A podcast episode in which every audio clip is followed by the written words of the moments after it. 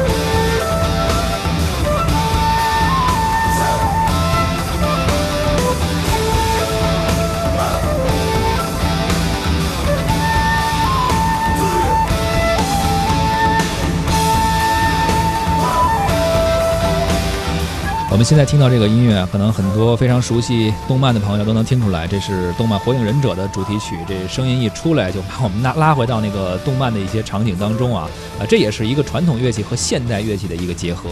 尺八呢，其实制作的工序是非常繁琐的，选竹的标准严格到万里挑一啊。竹材呢，需要经过五年的晾晒之后不开裂，才可以进行手工打磨制作。也因此呢，它的价格非常的高昂，从数千元到几十万元不等。如果你在现代的繁华都市上随机去拦住一些路人，问他究竟什么是尺八呢？可能百分之九十多的人吧都不会给你一个正确的答案。如果你在国内的一些音乐平台去搜索尺八的音乐，会发现评论区啊，很多人都在争论它到底是哪国的乐器啊，它的历史是怎样的呀？或者说它到底和笛子和箫有什么区别？记录电影《尺八一生一世》并不局限于尺八的历史和流派啊，而是以乐器为切入点，记录多位中外的尺八演奏家、制管师和学习者他们的生活。本次呢，文艺之声的记者吕伟也采访了《尺八一生一世》的主创人员导演玉新，表示说，电影《尺八一生一世》呢是偶然与热爱相加的结果。二零一六年的某一天，导演玉新呢在开车的时候啊，就放着朋友送他的 CD，而这 CD 啊正好是佐藤康夫的演奏。他当时正好从高架桥下来，正对着夕阳，他听着这个音乐，突然间就泪流满面。之后呢，他了解到这个乐器就叫尺八，于是呢开始进行研究，并且拜访了各位尺八演奏者，最终决定拍摄这部电影。玉鑫说，他不担心向年轻人传达传统文化的美，因为这部电影很有可看性。跟很多人一样，不知道尺八是什么啊，然后可能是可能以为是箫或者什么，然后直到呃有一天我呢是。我记得特别清楚，那天我开着车，然后就放了一个朋友送的 CD，嗯，就是开着开着就路越来越宽，然后夕阳就在我的面前，音乐就就可能就是当时那个气重音，呼一下就击中了我的心。然后这一盘我听的是佐藤康夫老师的咒，所以我当时听的时候就是就不知不觉就眼泪就哗哗流。然后我其实当时有一段比较迷茫的时期，但是那个时候突突然间不知道为什么就突然间豁然开朗，然后整个心就出现了两个字，就是要自由，要要做自己喜欢的事情，就特别的就感觉心胸被打开，豁然开朗，解放了，就是灵光乍现的那灵光乍现了，然后。我就就问我朋友，我说这是什么乐器？好像也不是箫。他说叫尺八。我就我觉得这两个字就特别好看，就是简单，但是而且是用那个长度命名的，一尺八寸嘛。所以我就查资料，当时呢真正查到的资料特别少，就是一本书嘛，就是《中国尺八考》，孙以晨老师写的。除了这个，我就几乎查不到什么东西。哦，就知道它源于中国，然后。呃，在中国是很少有人知道，在日本现在也是渐渐的没落了。我觉得，首先是它的旋律，这个咒的旋律特别辽阔，然后这个气冲音就是有种冲破的，是结合的。我觉得就是一种碰撞吧，就我缘分到了吧。我我我从来没有觉得我在坚持，我觉得就是因为我很爱，就是每个人尺八对你有一种意义。如果对尺八人来讲呢，我片中，我都问他们尺八对你来讲是什么？你片片片尾，每个人都讲了一句话。有的人说尺，我就是尺八；有个人说尺八就是我的生命；有的人就说我没有尺八是就不是我了，就是这样。因为他们都是尺八人，但对我而言，我觉得就是说尺八对我来讲就是一种爱，因为我觉得人到了我这个年龄啊，很难。再去喜欢跟热爱一件事情，但是它可以让我，我之前的十年是在家里，就是我的生活只有家庭，我是带孩子的，但是我特别想做这件事情，我居然可以，就是不是说放弃吧，就是离开了家庭出来工作，然后其实对我来讲是挺困难，但是我觉得就是因为我爱上了它，然后后面的所有的事情都不是坚持。只是我要去面对跟去解决的，所以没有什么太多的困难。我总觉得，因为做事情一定是有波折的。我们在拍摄的过程中，我也是这样，就是说，当中有很多坎坷跟波折。我们想拍的东西拍不到，或者是我们的要的天气没有，天气就是变了，或者是我们本来预期要怎么样，然后这件事情突然间就没了，我们就解决，换一种方式，就是说。我觉得就是去面对跟解决。我觉得嗯，没有什么大不了的，因为尺八在，只要尺八在，我们就可以一直拍下去。我们可以里面的人物可以变化，但是尺八是不会变的。所以当时之前有一个呃女孩问我，就是现在你怎么看？就是年轻人跟传统文化，我说根本没有问题啊。你看 B 站这些小孩，全都是古风的，就不用担心传统文化跟年轻人脱节。他们其实是非常爱的，只是说你用什么方法去引导他，你用什么方法让他去接受。如果你拍的很传统，什么就是就是，如果这个尺八就是比气水长，呜，就是没有人看的。但是你用很很，就像我觉得我这个片子是有可看性，为什么？因为我觉得我们用的音乐的特别好听。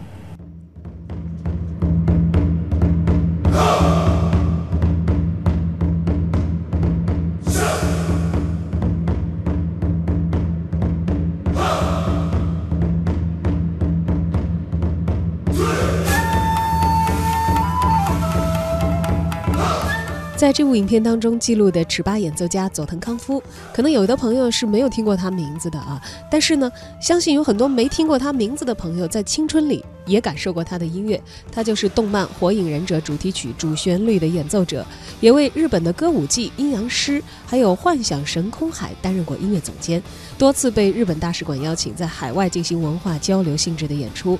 在被问到如何向年轻人传授尺八这种古老乐器时，佐藤康夫谈到了他自己的看法。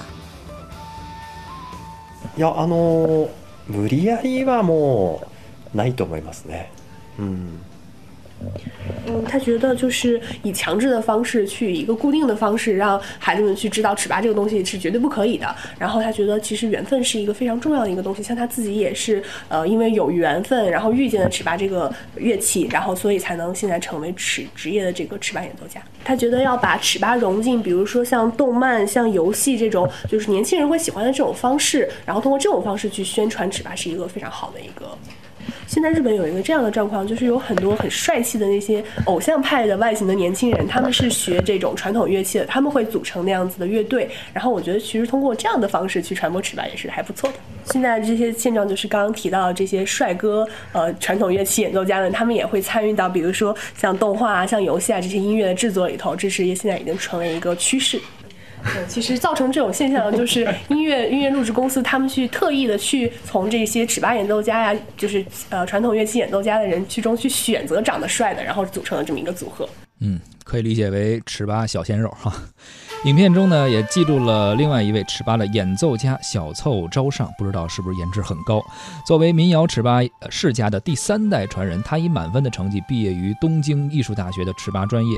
毕业之后呢，他立志要成为职业的尺八人。在此期间呢，也经历了不少人生的挫折和困难。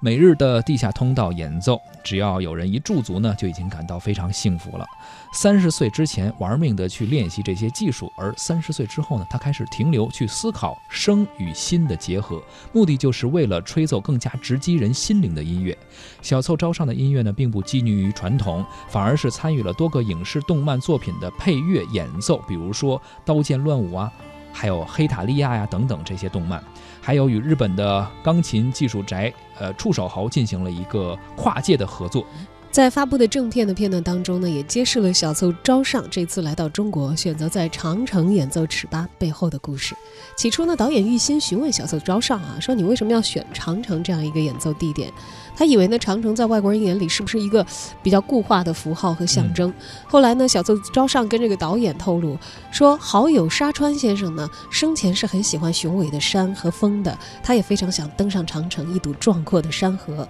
而《晚霞》就是为了纪念他的已故好友沙川所创作的一首乐曲，而且已经演奏了整整十年的时间。小凑招上说啊，说在那种令人折服的落日的美景当中，他仿佛看到了沙川。十年间，比任何一次都更强烈地感应到它。落日与尺八共鸣，雄伟的长城尽收眼底。一曲终了，眼泪也浸湿了演奏者的双眸。我们现在听到的呢，就是刚才所提到的这一曲《晚霞》。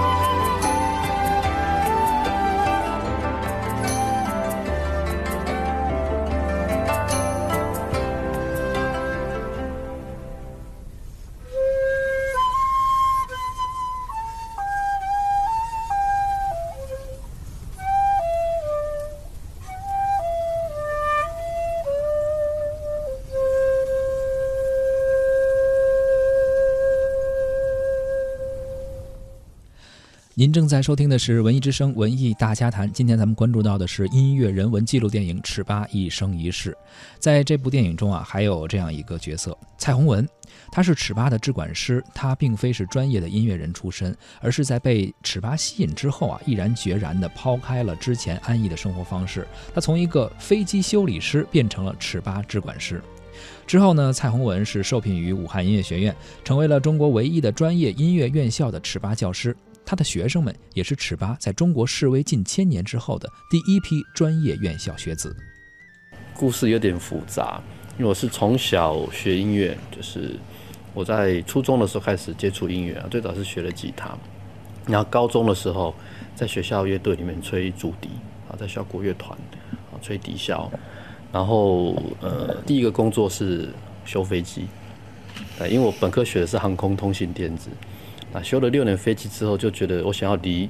这个音乐近一点，哦，很喜欢音乐，一直也在不断的在学习啊，这业余在学习。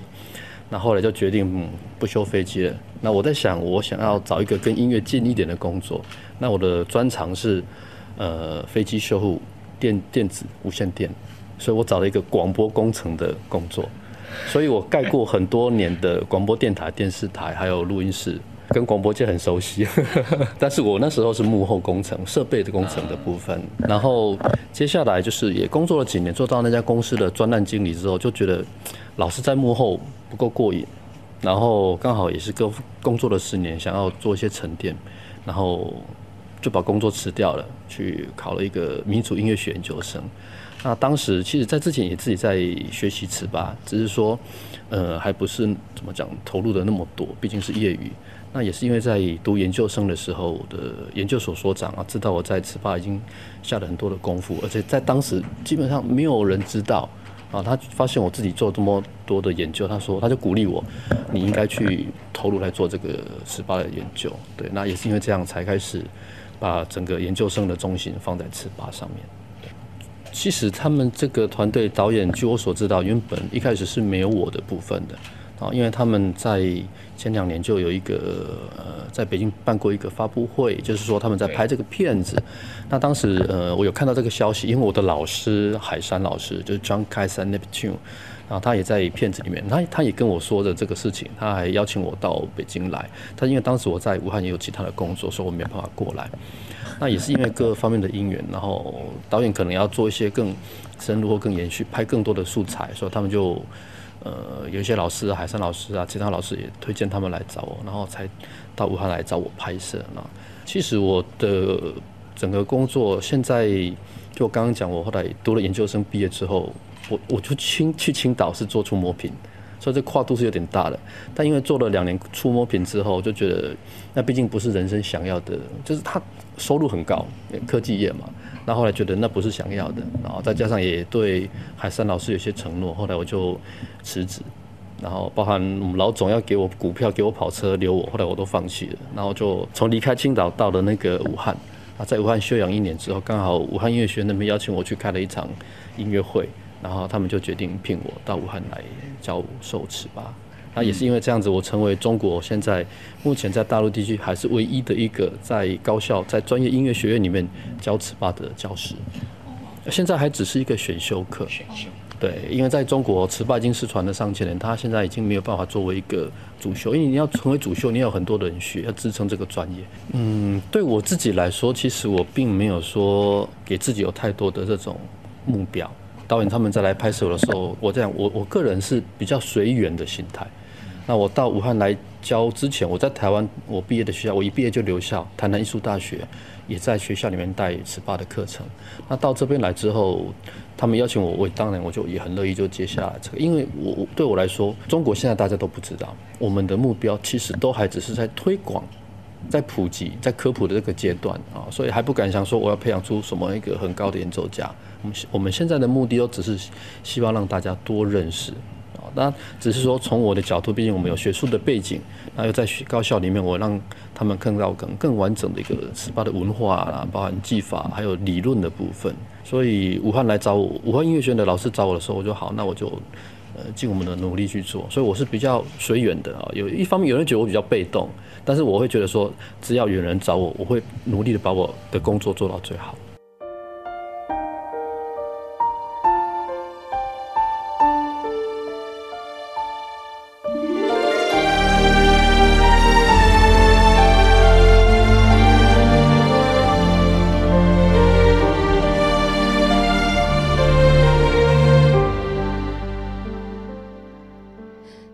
文艺大家谈，跟大家一起来关注电影《尺八一生一世》这部音乐人文纪录片呢，把带有温度的目光投射在形形色色的与尺八相关的人和他们身上的故事，关于他们对于音乐、对于人生、对于世界的感悟都有所展示。透过一尺八寸的主管延展开去，不仅可以让我们触及历史，还有一片更为广阔的人间。